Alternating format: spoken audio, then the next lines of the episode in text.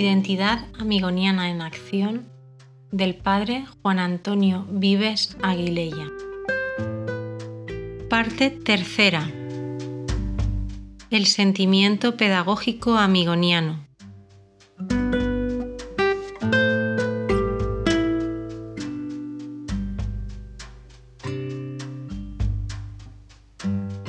La pedagogía amigoniana, en su proyecto de contribuir a la reconstrucción de la persona desde el desarrollo de sus capacidades de sentir como tal y de decidir con libertad, ha apostado siempre fuerte, como se ha visto hasta el momento, por conmover las entrañas de los alumnos a pesar de los traumas padecidos y ha propiciado para ello en sus educadores un talante educativo, humano y humanista que los hiciera ser, en verdad, expertos en humanidad y profetas del sentimiento humano.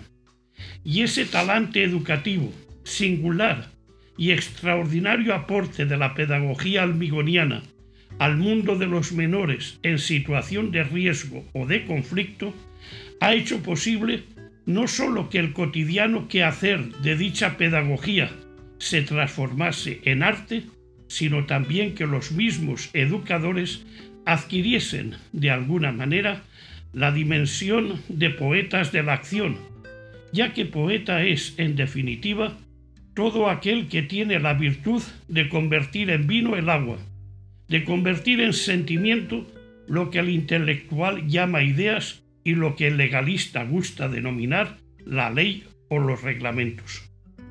A profundizar, pues, ese talante típico de la amigonianidad, se dedicará íntegramente esta tercera parte en la que se desarrollarán aquellos valores que lo irán identificando con más propiedad y casticismo. Capítulo primero. Un contrato de simpatía. La educación del sentimiento, la educación del corazón, principal objetivo educativo amigoniano, solo es posible, como ya se ha dejado dicho, desde el testimonio. Solo crece en sensibilidad y en capacidad de amar la persona que se ha sentido querida. Detrás de todo drama personal hay siempre una profunda carencia afectiva. Y en la progresiva superación de ese drama afectivo se encuentra quizá el verdadero secreto de una sincera recuperación personal. En la medida que la persona se va sintiendo querida, acogida, valorada, se va desarrollando en ella la innata capacidad de sentimiento y junto al primer y más radical de los sentimientos, que es precisamente el del amor, el del aprecio y cariño, va experimentando también el sentimiento de la propia dignidad personal, el sentimiento de la autoestima básico para que se despierte en ella esa imprescindible capacidad de fortaleza que se requiere para optar con verdadera libertad por inversiones que favorezcan un desarrollo de la propia identidad en felicidad y armonía. De cara, pues, a dicho propósito, la tradición amigoniana ha desarrollado como un matiz primordial e imprescindible del propio talante educativo el de la empatía, al que se hará referencia en este capítulo, a través de esa expresión contrato de simpatía utilizada ya por uno de los primeros educadores amigonianos. La empatía, esa capacidad de sintonizar con el otro, asumiendo con sacral respeto sus más íntimos sentimientos en el propio corazón, además de contribuir a la creación del típico clima de familia que ha reinado tradicionalmente en los grupos educativos amigonianos, se ha distinguido principalmente en la misma escuela amigoniana por una cercanía de vida y de corazón de los educadores hacia los alumnos que, como se verá con más detalle en los apartados que configuran este capítulo, ha matizado el mismo quehacer amigoniano de presencia constante, de convivencia, de sensibilidad y, de, disponibilidad, de solicitud, de sencillez y de alegría. Acogida cariñosa.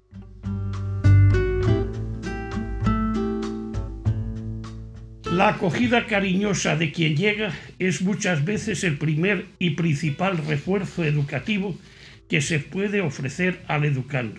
En ocasiones, la mera acogida amable de quien se siente en dificultad y desamparado, o el mero escuchar en silencio, pero con sentimiento, a quien necesita comunicar su situación, puede constituir para él un estímulo tal que desde ahí se sienta animado de forma decisiva a sobrellevar con otro talante e incluso a superar su difícil situación.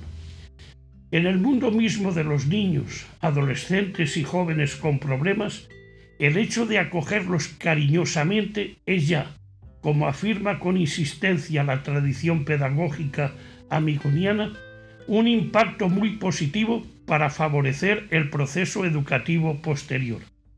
Es importante, pues, que la acogida constituya en realidad un primer testimonio de ternura y un primer contacto de cordial comunicación, de empatía y simpatía entre educador y educando. Desde el momento que ingresa el alumno, decía ya en 1906 el padre Domingo de Alboraya, debe ser objeto de cuantas atenciones necesite sin escatimarle nunca el cariño. La primera obligación de todo educador, insistía el padre Jorge, es, sea quien fuere el alumno ingresado, recibirlo con cariño. Máxime se ha de extremar la afabilidad en la acogida dispensada a aquellos que han sido tratados mal y no han gozado de la alegría legítima y pura. El educador, que conocida o no la historia del menor, le recibiese con desdén, sin palabras de cariño y aliento, quizá habría cerrado las puertas del corazón del alumno. Cuanto antes, pues, se facilitará al alumno que pueda ducharse y si viene sin comer, se le preparará enseguida cubierto, mesa limpia y comida confortante. Es de suma importancia, escribía el padre Valentín de Torrente, refiriéndose también al momento de la llegada del nuevo alumno, que encuentre entre nosotros esa acogida atenta, ese cariño que le hacen abrir las puertas de su corazón. Recíbase pues al alumno con muestras de gran simpatía por él. Ninguna de sus cosas ha de ser mirada con indiferencia por el educador, sino al contrario, muéstrese solícito y afanoso por servirle, muéstresele un verdadero amor por su reforma, por su bien. Si al pisar por primera vez los umbrales de nuestro establecimiento insistía aún el padre Vicente Cabanes, el muchacho se encontrara con un hombre serio, con rigidez y frialdad pétreas, y las primeras palabras que oyera en nuestra casa fueran de reproche y de ironía, exigentes e investigadoras de las faltas cometidas, aquel pobre muchacho podría muy bien volverse a su casa. El centro ya no sería para él educativo, sino carcelario. Tengamos en cuenta una vez más, añadía el propio padre, que no son las plantas ni las flores solo, ni son los cuadros lo que hacen nuestros centros acogedores. Es sobre todo el espíritu de compenetración existente entre educadores y alumnos. Conocimiento por vía del corazón. Desde que en el ya lejano año 1892 el padre Luis Amigó recomendara a sus seguidores que aprendieran por experiencia la ciencia del corazón humano, los amigonianos aun siendo pioneros dentro de España en la aplicación de las ciencias psicopedagógicas orientadas al conocimiento del menor, consideraron de forma constante e indefectible que el mejor medio para conocer en profundidad al alumno es la vía del corazón, es decir, el entablar con él una relación cordial, empática, que le vaya impulsando a darse a conocer a través de la dinámica misma de la vida diaria. A ese convencimiento contribuyó, no cabe duda, la meditación de la parábola del buen pastor que el mismo padre amigo les legó como paradigmática no sólo de su crecimiento integral, sino también de su actuación pedagógica. La parábola del buen pastor, como se ha dicho ya, de la del hijo pródigo, más allá de su significación espiritual, constituyó para la tradición amigoniana un verdadero poema pedagógico, en el que, entre otros matices que se irán viendo, aparece precisamente este del conocimiento por vía del corazón. El buen pastor, dice el texto, llama a las ovejas por su nombre y las conoce. Llamar por el nombre y conocer son dos realidades que en la cultura semita se revisten de sacralidad por cuanto que superan el ámbito de lo conceptual y se internan en esa esfera del sentimiento humano que tiene siempre algo de sagrado, incluso desde una visión meramente antropocéntrica. En la cultura semita el nombre es reflejo de la personalidad, de la identidad o mismidad de cada ser. De aquí que cuando una persona experimenta de alguna manera una transformación en su identidad, queda esta patentizada en el consiguiente cambio de nombre. Desde esta perspectiva, llamar por el nombre implica conocer a la persona. Solo en la medida en que se conoce a quien se llama, deja de ser el nombre una simple voz y sirve para evocar su personalidad. La dinámica del llamar por el nombre se entrecruza así con la del conocimiento. Un conocimiento entretejido más de vida que de conceptos, más de sentimiento que de ideas. Un conocimiento que viene por vía del corazón. Solo amando se conoce a la persona porque solo en el amor se comparte la vida, se comparte el ser. De esta forma, el conocimiento por vía del corazón alude además al núcleo mismo de la empatía, por cuanto que implica un compartir sentimientos, un sintonizar de las personas desde la profundidad del propio ser. Y tal fue la forma como afrontó desde sus inicios la escuela amigoniana el apasionante tema del conocimiento de los alumnos. Ya los primeros amigonianos se percataron de que el pedagogo tiene mucho camino andado si estudia a fondo los movimientos del corazón humano. Y buscaron en consecuencia la manera de hablar al corazón de sus alumnos. Los medios principales de que se ha servido tradicionalmente el educador amigoniano para conocer a sus alumnos han sido, como dejan entrever los textos que a continuación se traen, el compartir con ellos alegrías y tristezas y el crear con relación a los mismos un ambiente de empatía y de franca relación personal. El mejor medio para ayudar a los alumnos en su recuperación, decía el padre Bernardino, es aconsejar, sufrir, vigilar y llorar con ellos y reír con sus alegrías. Los religiosos, constataba en 1906 el padre Domingo de Alboraya, responden a los alumnos cariñosamente y sin reservas y establecen con ellos esa mutua relación de estima y afecto que suaviza y hace llevaderas las prescripciones del reglamento. En nuestros centros, comentaba el padre Vicente Cabanes, existe tal espíritu de compenetración entre educadores y alumnos que aquellos viven, comen, juegan y alternan con estos, formando una familia cuyo hermano mayor es el educador. Educación desde la cercanía. El sentimiento de la empatía se ha nutrido y expresado primordialmente en la escuela amigoniana a través de la actitud de cercanía, de una cercanía que requiere en el educador una gran dosis de generosidad que lo compromete a involucrarse directamente en la misma acción educativa y que se manifiesta particularmente en una presencia constante y en una convivencia afectuosa, descomplicada y sencilla. Generosidad es el principal requisito que necesita poseer todo aquel que quiera ejercer la educación desde la cercanía con sus educandos. Quien vive para sí o pone su seguridad en el tener es siempre tacaño en el compartir.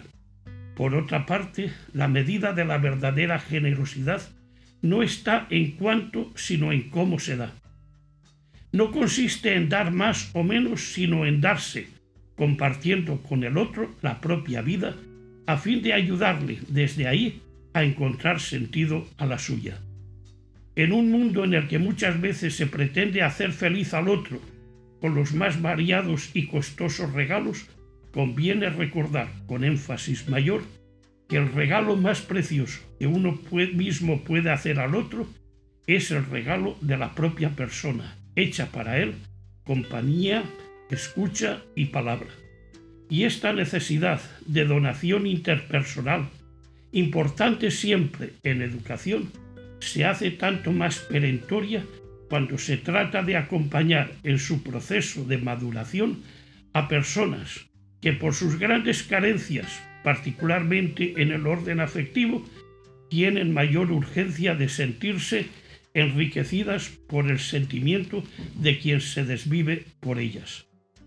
Y junto a la generosidad, el educador necesita también poseer una gran capacidad de inserción para implicarse e involucrarse en la vida misma de los alumnos y en sus actividades.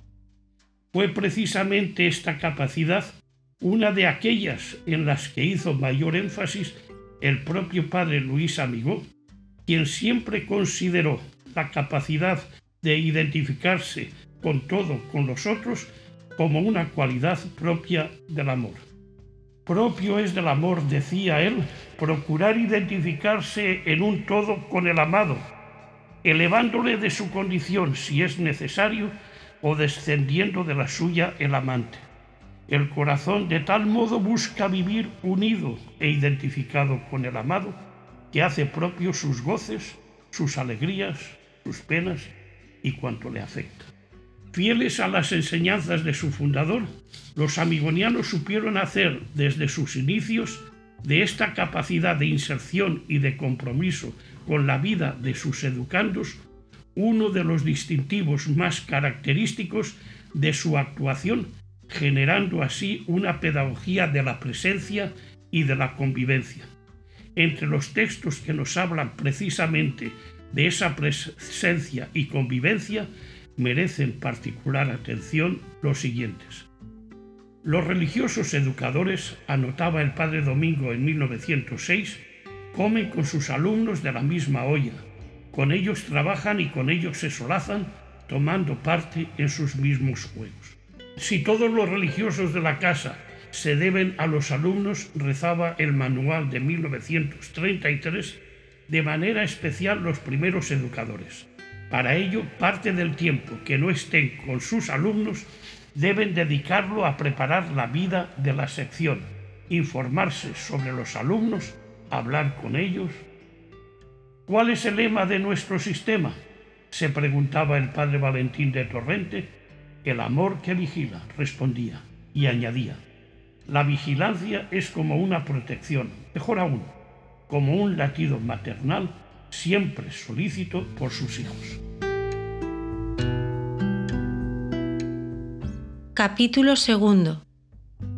Atención a la individualidad.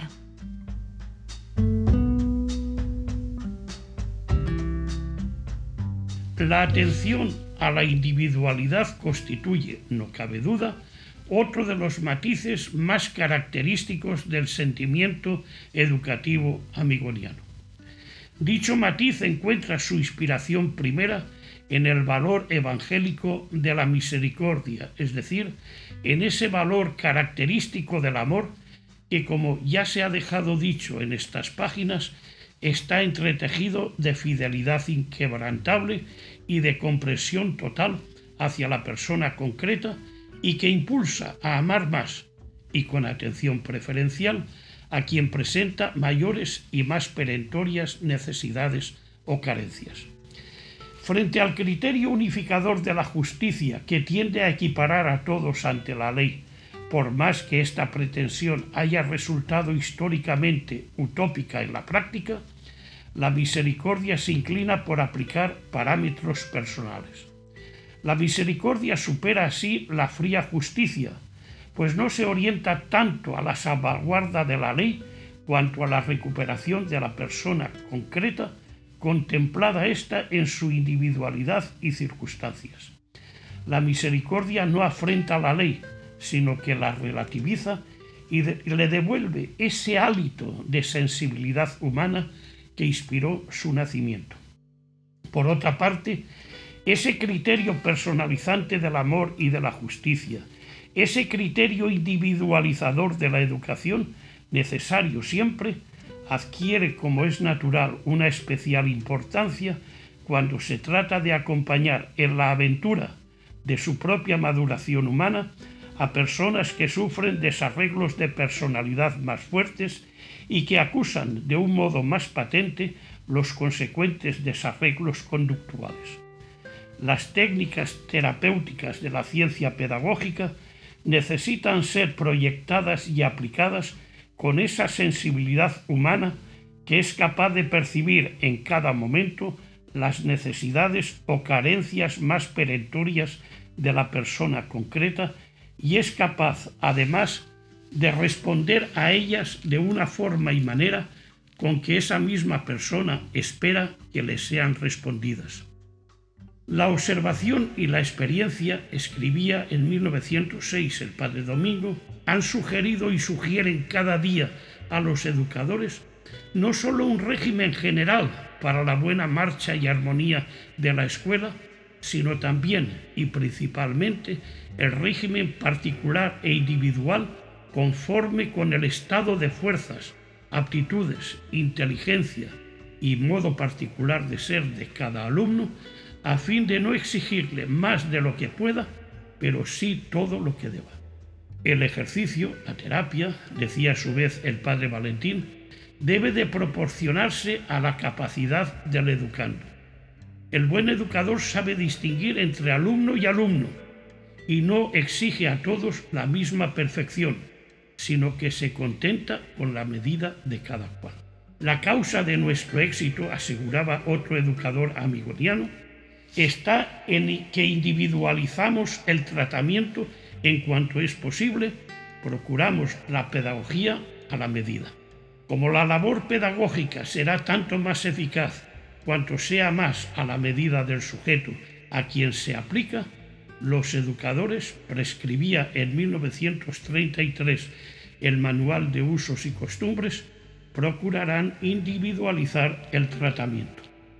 Desde la individualización del tratamiento terapéutico, la tradición amigoniana tendió a considerar la acción pedagógica como un contrato bilateral, establecido sobre la base de que el educador y educando buscasen juntos y simultáneamente lo más adecuado o apropiado en cada caso concreto. A lo largo de la historia, ya centenaria de la pedagogía amigoniana, ese criterio individualizador de la educación que la ha caracterizado, ese lenguaje personalizado dirigido por su propia naturaleza al corazón de la persona, se ha manifestado unas veces a través de pequeños detalles, otras con silencios acogedores, otras con ese saber hacer la vista gorda tan necesario en la vida y siempre con esa comprensión que impulsa a relativizar reglamentos. Los reglamentos, es cierto, son importantes en su calidad de elemento favorecedor para el acompañamiento de un grupo educativo, pero no se puede olvidar nunca su carácter relativo y relativizable. Absolutizar reglamentos significa matar la pedagogía como arte, pues todo arte tiende a la individualidad, a la creación de la pieza única y maestra. Mientras el reglamento, decía uno de los principales pedagogos amigonianos, es la ley común explicada con equidad. y que si no pasa de ahí produce efectos saludables, si pasa, si traspasa los límites de lo necesario o desciende a pormenores o se exige con rigor su cumplimiento, entonces se convierte en un instrumento envolvente que mata todas las iniciativas del individuo. El espíritu de los alumnos queda entonces cohibido, sus actividades coartadas y muertas, su carácter apocado y su libertad enteramente atada. Tales alumnos no son educados para la vida, sino para la servidumbre. El reglamentarismo es siempre un abuso, una embriaguez de reglamento. Y rayando con el reglamentarismo está el militarismo, que es el espíritu de reglamentación mantenido por medio de una disciplina de cuartel. El sistema de cuartel es muy impropio para la formación del carácter de los alumnos. Por ser el carácter como la dote del alma y el sello de la propia personalidad, tiene que desarrollarse de dentro a fuera, es decir, desenvolviendo gradualmente las fuerzas interiores del alumno. Toda imposición extrínseca sobre el alumno obra en sentido contrario y por tanto coarta el libre vuelo de su alma y mata todo el desarrollo de sus actos. Nuestra disciplina debe convertirse en una solicitud verdaderamente paternal que actúe según lo reclamen las distintas circunstancias de la persona. Querer al otro como es. Una de las primeras y principales consecuencias que se derivan del criterio educativo de la personalización es la del querer a los alumnos con una fidelidad tan inquebrantable que se les llegue a querer y apreciar tal como son en cada momento de su historia personal. En el mundo de los sentimientos, el único criterio verdaderamente justo es el de querer a las personas en su concreta individualidad. A la persona o se la quiere como es o no se la acaba de querer nunca. Quien quiera a una persona mientras es como él quiere que sea, se está queriendo en realidad a sí mismo en el otro. Y quien pretende querer a todos por igual y de la misma manera, termina por no querer a nadie. El amor a la medida del otro constituye, no cabe duda, la expresión más pura, más incontaminada de egoísmo. Implica querer al otro desde la desnudez del propio yo y con una desapropiación tal del tú que se le quiere en verdad desde él y para él. Implica, dicho si se quiere de otra forma, amar al otro no desde el propio yo, sino desde el tú y apreciarlo como persona y no como un mero objeto. La objetivación de las personas bajo el manto del amor es una de las tentaciones más frecuentes y peligrosas que pueden darse en el mundo de la educación. Padres y educadores tienden a reflejar y a veces idealizar en sus alumnos lo que ellos mismos hubiesen querido ser o lo que ellos mismos consideran lo mejor para el otro. Dicha objetivación, que viene a ser como una tendencia a reproducir clónicamente en los demás el propio ser o los propios sueños, y que suele conllevar funestas consecuencias para el proceso educativo, es resultado de una cierta inmadurez afectiva en la persona misma de los padres o educadores que la provocan. La afectividad, el lenguaje del corazón, es sin duda la mayor potencialidad comunicativa que posee el hombre, pero tiene el peligro de convertirse también en una fuerza ciega que, manejada no desde el amor entendido como encuentro con el otro a mitad de camino y en libertad, sino desde el egoísmo, rompa todavía de comunicación interpersonal. Orientada pues originalmente a favorecer ese encuentro generoso con el otro que planifica el ser del hombre, la afectividad puede convertirse en un medio de posesión del otro. En la medida en que la persona es dominada por su yo, rehuye salir al encuentro del otro en un clima de mutuo respeto y libertad y busca posesionarse de alguien a quien no respetando como persona va convirtiendo poco a poco en su objeto. Y este acaparamiento posesivo del otro, lejos de planificar, va aniquilando a la persona y lejos de hacerle feliz, le hace experimentar un sentimiento de ansiedad siempre creciente e insatisfecha. En cierto sentido, la pretendida posesión del otro representa el mito de Prometeo. Cuanto más lucha y se esfuerza el hombre por poseer al otro, más desfigurado lo ve y más inalcanzable lo siente. Y cuando al final cree poseerlo, se percata de lo que tiene entre sus manos no es ya aquel a quien deseó, sino el objeto que de él se fabricó. Por su propia naturaleza, la persona no puede ser poseída ni su libertad violentada o sometida. Quien esto pretende destruye para sí la identidad humana del otro y se va destruyendo a sí mismo como persona. La capacidad, pues, de querer a los alumnos como son, viene a ser también como una especie de termómetro de la madurez afectiva del propio educador. Un educador que no es capaz de educar desde el tú del alumno no lo educa en verdadero clima de libertad ni le concede la necesaria autonomía para ser protagonista de su propio proceso. El querer al alumno como es es, pues, en este sentido, presupuesto para un verdadero proceso educativo. No obstante, el hecho de querer al alumno como es no implica, por otra parte, del educador una actitud pasiva con relación al proceso de maduración del alumno mismo.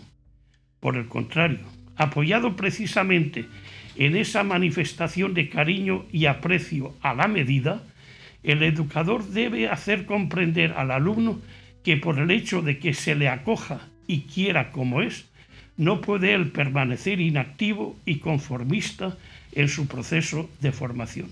Es más, apoyándose también en el creciente sentimiento de autoestima que se va suscitando en el propio alumno al sentirse apreciado en su individualidad, el educador debe espolearle a una superación constante, tomando conciencia de que en la irrepetible aventura de su propia maduración humana, nadie podrá hacer por él lo que a él le corresponde hacer. Preferencia por el más necesitado. Junto a ese querer a la otro como es, el criterio educativo de la personalización, enraizado dentro de la escuela amigoniana, como se ha dejado dicho, con el valor cristiano de la misericordia, comporta también el querer más a quien más lo necesita. Las mismas palabras testamentarias del Padre Amigó a sus seguidores, id cual del buen pastor, tras la oveja descarriada, contienen, más allá de toda alegoría religiosa, una verdadera invitación a tener esa preocupación preferencial por los marginados que fue siempre una constante en la historia pedagógica amigoniana. Estimulados por esas mismas palabras de su iniciador, los educadores amigonianos se han comportado indefectiblemente como unos buscadores infatigables de quien más necesita encontrarse y ser encontrado, y han hecho de la predilección por los más necesitados, como indican los textos que a continuación se traen, uno de los rasgos más identificantes del propio talante educativo. Este alumno confiesa uno de los primeros y más castizos de los educadores amigonianos, poniendo de manifiesto su capacidad para amar más a quien más lo necesitaba, es el que más me ha hecho practicar la humildad. Yo, cosa que no he hecho con nadie, le concedí el azul y los estudios, aunque no se lo merecía. Por ser más difícil, tengo que quererlo más. Esto es lo que dicta la caridad, pero coste que fue producto de un grande esfuerzo moral mío. Apliquemos el reglamento, insistía en ese mismo sentido otro educador amigoniano, teniendo más caridad y benevolencia con los caídos, los menos simpáticos y pobrecitos.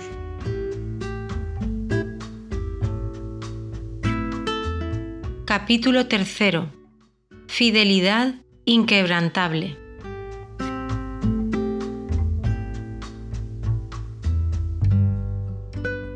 La capacidad de amar al otro y de amarle como es, y de ser capaz de establecer con él vínculos de empatía a través de la diaria convivencia, la capacidad de permanecer junto al alumno como un latido maternal siempre solícito por el hijo, la capacidad de hacer vida en uno mismo, esos dos matices del sentimiento educativo amigoniano que se han visto hasta el momento, está en relación directa con la capacidad de fortaleza que se necesita para permanecer inquebrantablemente fiel a los alumnos y a la propia misión educadora, sin huidas ni abandonos en los momentos de dificultad que suelen ser abundantes y fuertes en el mundo de los niños, adolescentes y jóvenes con problemas.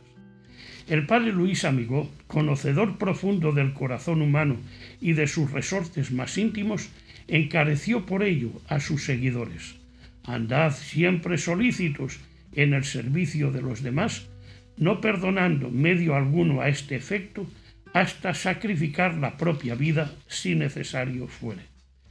Uno de los temas centrales de la parábola del buen pastor, esa parábola que, como se ha dejado dicho ya, más allá de toda significación religiosa, posee para la tradición amigoniana un claro sabor de poema pedagógico, es precisamente el de la vida. Este tema destaca particularmente a través de las expresiones doy la vida, la doy voluntariamente y he venido para que tengan vida.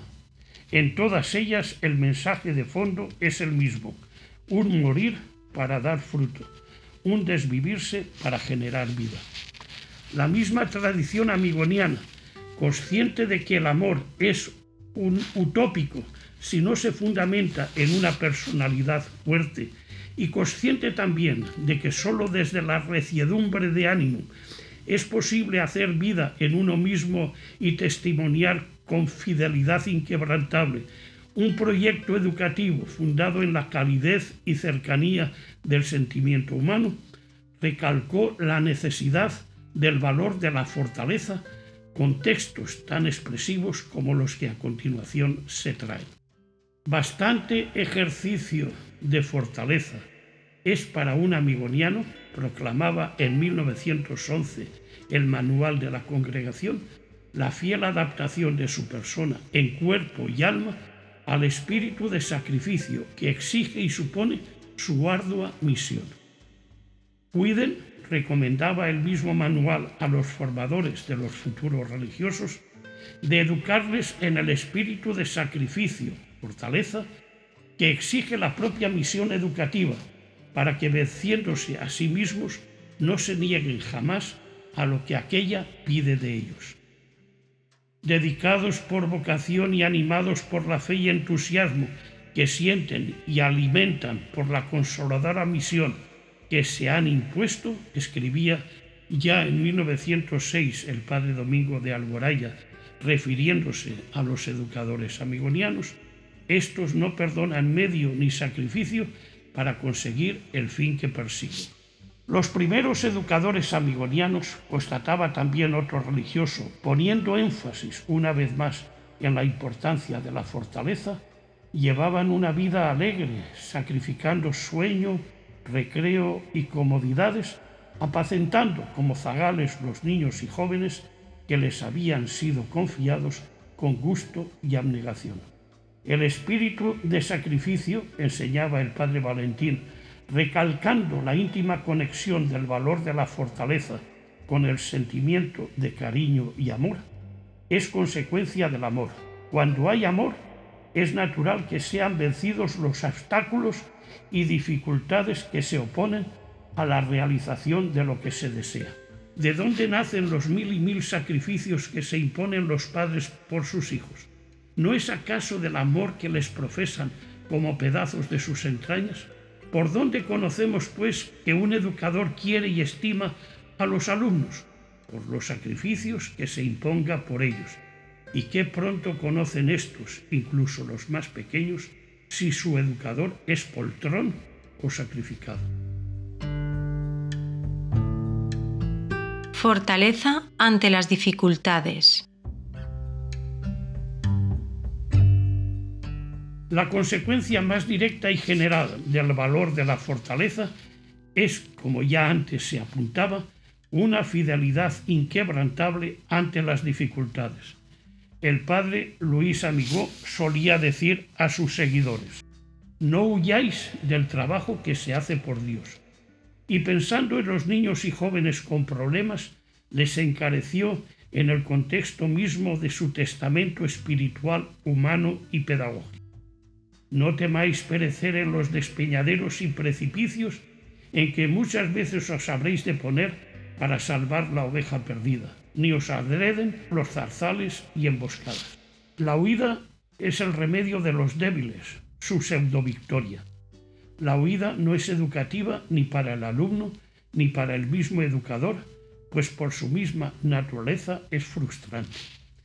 El educador está llamado a ser hombre frontera, es decir, a ser una persona que sin buscar insanamente dificultades o contrariedades, sabe asumir y afrontar con libertad, con gallardía y con alegría la que cada día va encontrando en el proceso, agradable siempre, pero no fácil, de acompañar a otros en el itinerario de su propia maduración personal.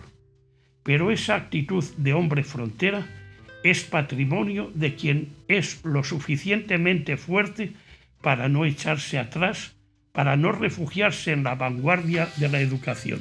La de privaciones, sabores, disgustos y contrariedades que habré tenido que pasar, confesaba un educador amigoniano de primera hora, haciendo gala de la gallardía que se necesita para no desertar de la educación entre los niños, adolescentes y jóvenes en conflicto. Pero en esta misión de cobardes no se escribe. Dedicación completa, sin horarios. La dedicación completa, o como familiarmente solía decirse, sin horarios a los alumnos, ha sido tradicionalmente otra de las más claras consecuencias del valor de la fortaleza o reciedumbre de ánimo que ha distinguido el ser amigoniano y ha constituido además una de las muestras más patentes y testimoniales de la fidelidad inquebrantable que ha caracterizado su sentimiento educativo. Siempre la presencia afectuosa junto al otro es signo de una cierta predilección en el amor. Pero cuando esa presencia se produce en momentos de dificultad, adquiere con claridad el tono de un amor incondicional. El permanecer junto al otro cuando las cosas no le van bien, cuando arrecian las dificultades, cuando todos tienden a abandonarle, o el permanecerle cercano más allá de lo legal, más allá de lo obligatorio y establecido, es una prueba muy diciente de que se le quiere por lo que es en realidad. Los educadores, insistía en 1933 el manual, haciéndose eco del espíritu fuerte, fiel y generoso que debía distinguirles, han de poseer espíritu de sacrificio para soportar con gusto o al menos con paciencia a los alumnos, aun en aquellos días en que más molesten, para no reparar en horas y no demostrar cansancio de estar con ellos, para hacerles la vida en el establecimiento lo más agradable y llevadera posible, teniendo en cuenta que vienen a nuestras casas más que a sufrir una pena o castigo, a educarse y que bastante castigo es la privación de libertad y cambio de vida. Ninguno de ellos debe tener como castigo el estar con los alumnos. El educador que va de mala gana y refunfuñando al encuentro de los alumnos, escribía el padre Valentín, recalcando desde otra perspectiva lo dicho en el texto anterior, solo estará allí de cuerpo presente mientras le toca su hora, pasada la cual no podrá estar un minuto más sin protestar y mostrar visiblemente su desagrado. A estos educadores, si es que merecen tal nombre, los muchachos los aborrecen y no pueden hacer obra educativa. Un buen educador jamás puede pronunciar frases como estoy harto de chicos, chicos para el que los quiera. Cualquiera de ellas revela sobradamente a una persona que ya no hará ningún bien con los alumnos. Y los educadores amigonianos, en su actuación histórica, hicieron vida este ideal entretejido de presencia, de generosidad y de compartir, con su saber estar sin limitaciones de horario al lado de sus alumnos, con su saber participar en sus actividades educativas y con su saber empatizar con sus sentimientos, y fueron haciendo así de la propia pedagogía, como ya antes se ha dicho, una pedagogía de la presencia, de la cercanía y de la convivencia. Ciertamente ese ideal necesita en la actual cultura una relectura que lo haga armonizable con la realidad que hoy presenta una sociedad profesionalizada. La justicia social ha recorrido, no cabe duda, durante el siglo XX su verdadera andadura y sus avances, que constituyen uno de los grandes méritos de la actual civilización, han aportado nuevos y positivos valores al mundo laboral que no pueden ser ignorados ni dejados a un lado. No se trata, pues, ahora a la luz del ideal de la dedicación completa, de añorar patrones laborales con interminables horarios de trabajo ya superados, ni tampoco de renunciar a los justos logros sindicales. No sería lógico ni justo. Se trataría tan solo de unir a la adecuada preparación técnica la necesaria disposición, generosidad y reciedumbre de ánimo para que el educador no solo sepa estar entre sus educandos, sino que sepa ser y ser entre ellos una persona que les acompañe, les anime y corrija, les escuche y hable, una persona que comparta sus sentimientos y actividades y sobre todo una persona que les quiera y se haga querer de ellos. Por mucho que se profesionalice la educación, siempre deberá superar el ámbito de lo laboral. Por orientarse no a la construcción de objetos, sino al acompañamiento de sujetos, nadie podrá establecer nunca un código ético para la profesión que vaya más allá de unos mínimos. Su ideal, por entrar en el ámbito del sentimiento humano y por ende del arte, siempre implicará por parte del educador, por encima de toda legislación laboral, un amplio margen de maniobra en el que él podrá dar cauce a sus sueños y podrá manifestarse como un verdadero poeta de la acción educativa.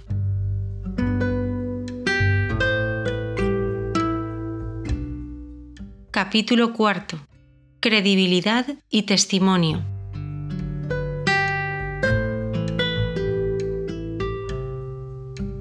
Para ser un verdadero acompañante de los alumnos en su proyecto de crecimiento humano por el sentimiento, el educador necesita ser, como repetidamente se ha dejado dicho en esta obra, testigo de ese mismo sentimiento.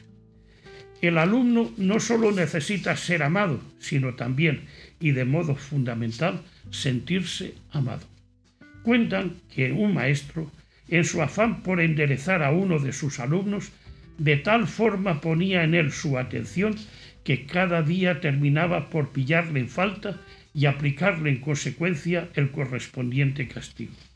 Un día el distinguido alumno, cansado de tanta predilección, se atrevió a preguntarle a su preceptor por qué le castigaba de forma diaria. El maestro, con tono solemne, respondió al niño, Ten presente, hijo, que quien bien te quiere, te hará llorar. Pero el muchachito, con menos solemnidad, pero con toda franqueza, le replicó, pues señor maestro, no me quiera tan. En educación el amor, para ser eficaz, necesita ser creíble. El mundo actual, suele decirse, está cansado de maestros y necesita testigos. Los alumnos, hoy más que nunca, sienten la necesidad de ver reflejado, encarnado, el mensaje que se les proclama en personas que sean para ellos modelos de identificación. Esa necesidad de testimonio es tanto más perentoria en un sistema pedagógico que, como el amigoniano, se orienta fundamentalmente a favorecer en la persona el desarrollo del sentimiento humano y de los valores que le son más propios. No obstante, en el ámbito del sentimiento humano y de sus valores, solo puede ser modelo creíble de identificación quien se distinga, entre otros valores, por su honestidad y por su coherencia. Estos valores hacen referencia en realidad al mismo núcleo vital, pero mientras el primero indica de forma más directa el ámbito del ser, el segundo se relaciona más directamente con el del actuar. La honestidad, al igual que la honradez, implica en la persona unidad y armonía de ser y se contrapone por su propia naturaleza a toda esquizofrenia vital y a todo dualismo existencial. La coherencia, por su parte, supone consecuencia entre lo que se es y lo que se hace, y se opone a todo comportamiento doble, ficticio, de tipo farisaico. Ambas, al presentarse unidas, convierten al educador en testigo y lo transforman, por ende, en un agente válido para acompañar un proceso de crecimiento y maduración en el amor, en sentimiento. La escuela amigoniana, a partir del magisterio del propio padre Amigó, concentrado de alguna forma en los textos que de él se transcriben a continuación, prestó una especial atención al valor de la coherencia en el ser y en el hacer, y lo constituyó como uno de los distintivos del talante característico de sus educadores. Además de la instrucción y corrección, escribía el padre Luis Amigó a sus seguidores, debéis de procurar para la educación de vuestros alumnos servirles de ejemplo, no sea que destruyáis por una parte lo que por otra edificáis ir delante de ellos con el ejemplo, que es el mejor predicador y cuya fuerza de persuadir es irresistible. Considerad la alteza de vuestra misión y el bien o el mal que con vuestra conducta podéis hacer a los jóvenes confiados a vuestro cuidado para su corrección. No os quepa duda de que el buen ejemplo es lo que tiene más ascendiente sobre el corazón humano y la más eficaz exhortación para la práctica del bien. Tened presente que nadie da lo que no tiene, y si habéis de enseñar a otros el conocimiento de la virtud, es necesario que la practiquéis vosotros, pues de este modo, aun sin grandes trabajos, seguirán vuestras enseñanzas, porque el ejemplo es el mejor predicador. Testimonio hecho vida en el compartir. Una de las expresiones más clásicas del testimonio dentro de la tradición amigoniana ha sido la de compartir con los alumnos la misma dinámica educativa. La presencia y la convivencia, esos matices tan típicos del propio sentimiento educativo como ya se ha dicho, se revistieron así de compromiso en la acción misma.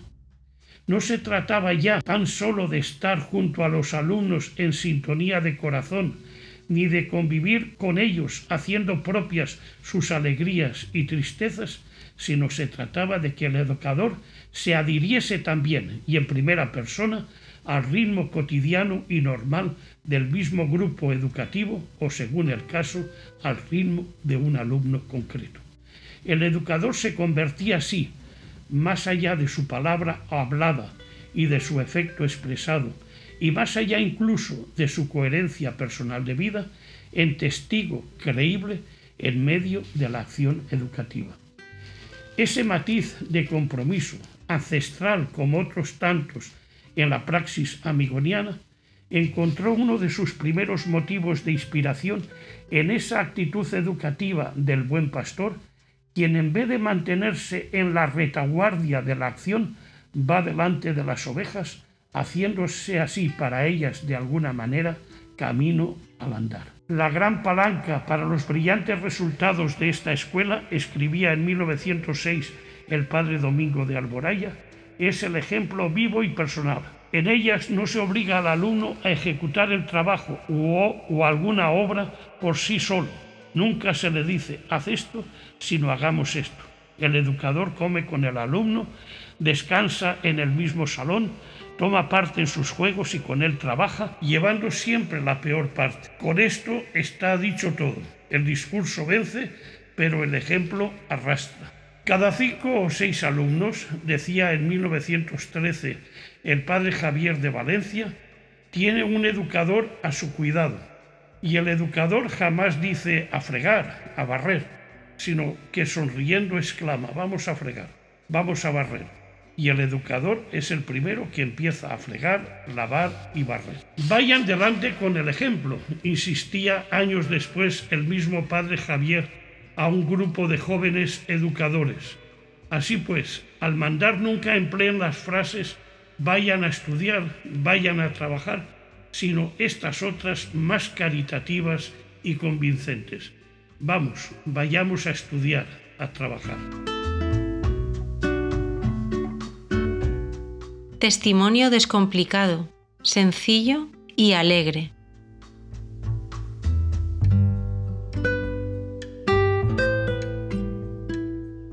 La descomplicación, la sencillez y la alegría en el trato y el compartir es sin duda uno de los grandes aportes que hizo a la amigonianidad la escuela espiritual y pedagógica iniciada por Francisco de Asís.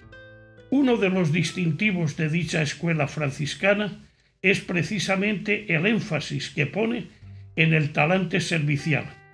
Para Francisco, el testimonio de amor es tanto más válido y creíble cuanto más se actúa con la actitud de quien sabe estar entre los demás, no como maestro o señor, sino como servidor y uno más. Querer compartir con los alumnos sin renunciar a la aureola de ser el principal y primero, o sin renunciar a un estatus de privilegio y distanciamiento clasista, no deja de ser una utopía.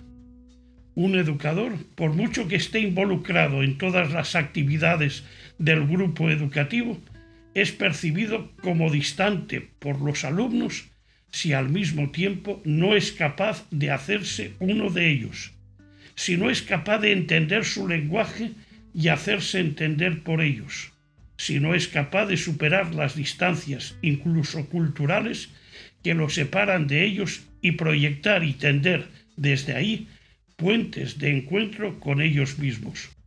El que no es capaz de hacerse cercano con los otros el que no es capaz bajar de la tarima del propio yo, no ama.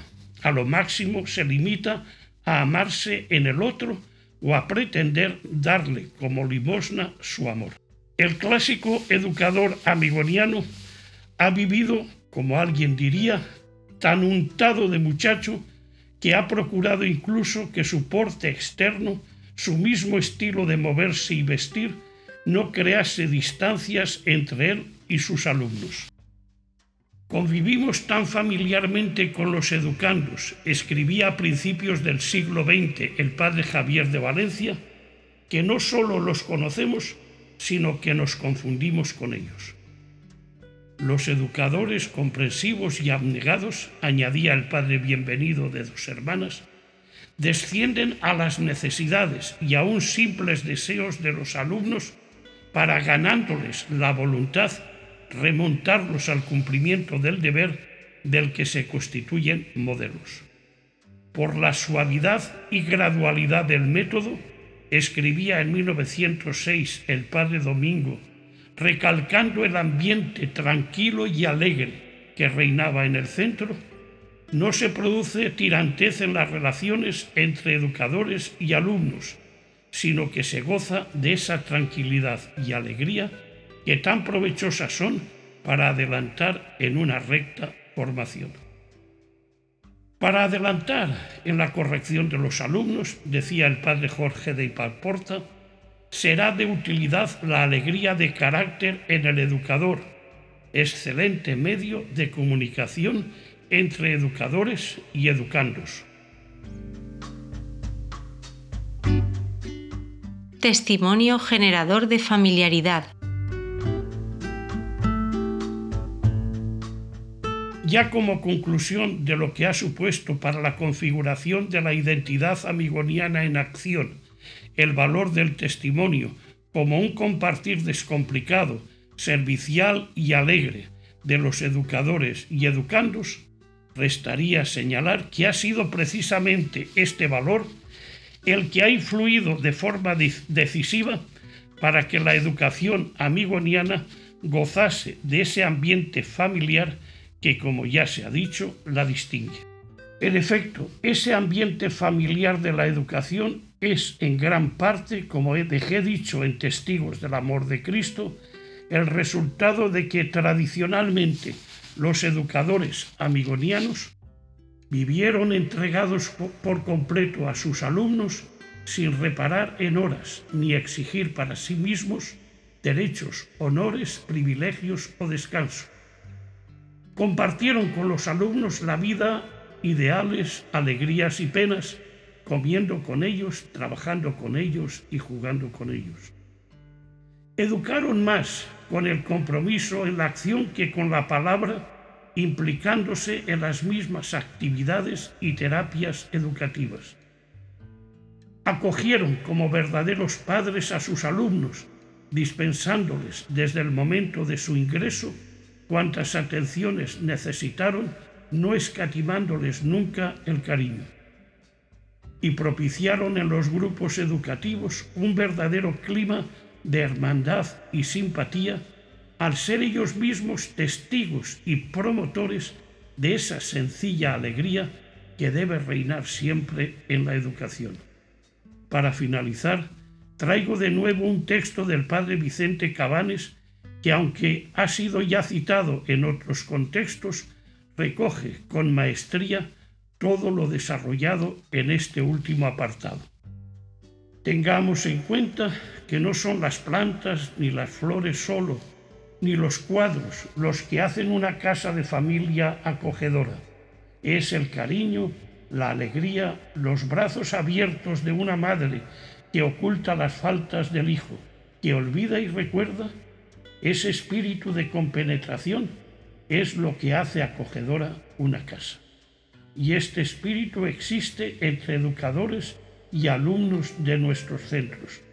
Con ellos viven, comen y juegan con ellos alternan y forman una familia cuyo hermano mayor es el educador.